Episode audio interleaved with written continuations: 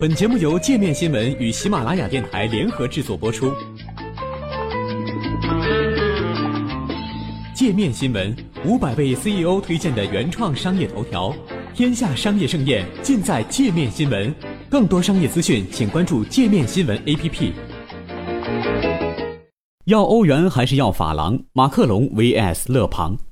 在一九九二年的美国大选中，比尔·克林顿的一句“笨蛋”，问题在经济。帮助他击败了曾赢得海湾战争、政治经验丰富的老布什，成功当选为第四十二任美国总统。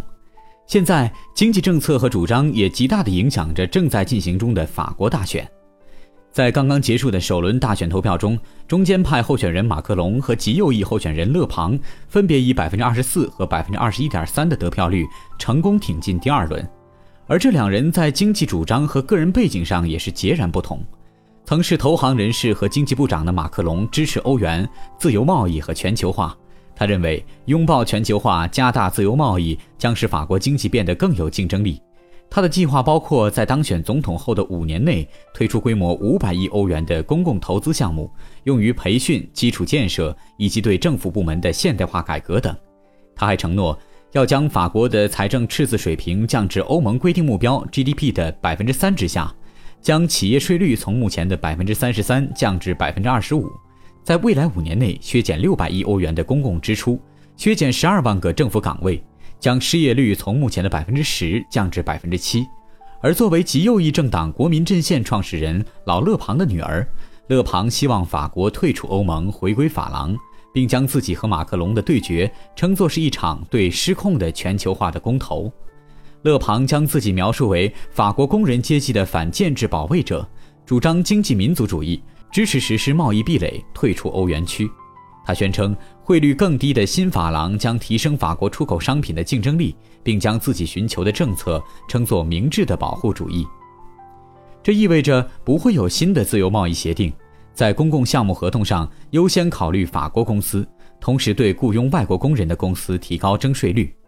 他在竞选时的经济承诺包括大幅削减公共赤字、提高经济增速、对非法籍工人征收百分之十的税、对进口商品征收百分之三的关税等。勒庞还希望降低最贫困人口的所得税税率，调低退休年龄，将工作时长调整至每周三十五小时。同时，他还反对将包括法国邮政在内的大型国企私有化。面对即将到来的第二轮法国大选投票，多项民调显示。马克龙的获胜几率领先至少二十个百分点，当选法国总统的可能性更高。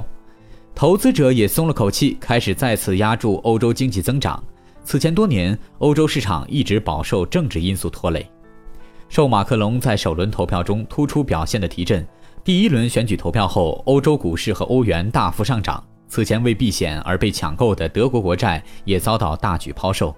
一些投资者表示，一旦欧洲政局趋稳，不出现导致欧元或欧盟崩溃的政治地震，那么正在复苏的欧洲经济甚至有可能繁荣发展。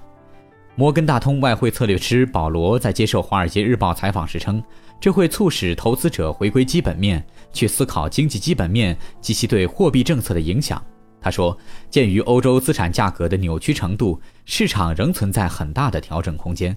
不过，也有一些分析人士指出，欧洲的政治不确定性并没有骤然消失。不排除勒庞仍有机会赢得总统选举。在最后两周，勒庞将充分利用人们对执政精英的不满情绪，把与马克龙的对决策划成一场反对全球化和现状的斗争。所以，五月七号的最终选举有可能比很多人预料的更加势均力敌。还想了解更多世界各地的商业趣闻，请关注“界面天下”频道微信公众号“最天下 The Very World”。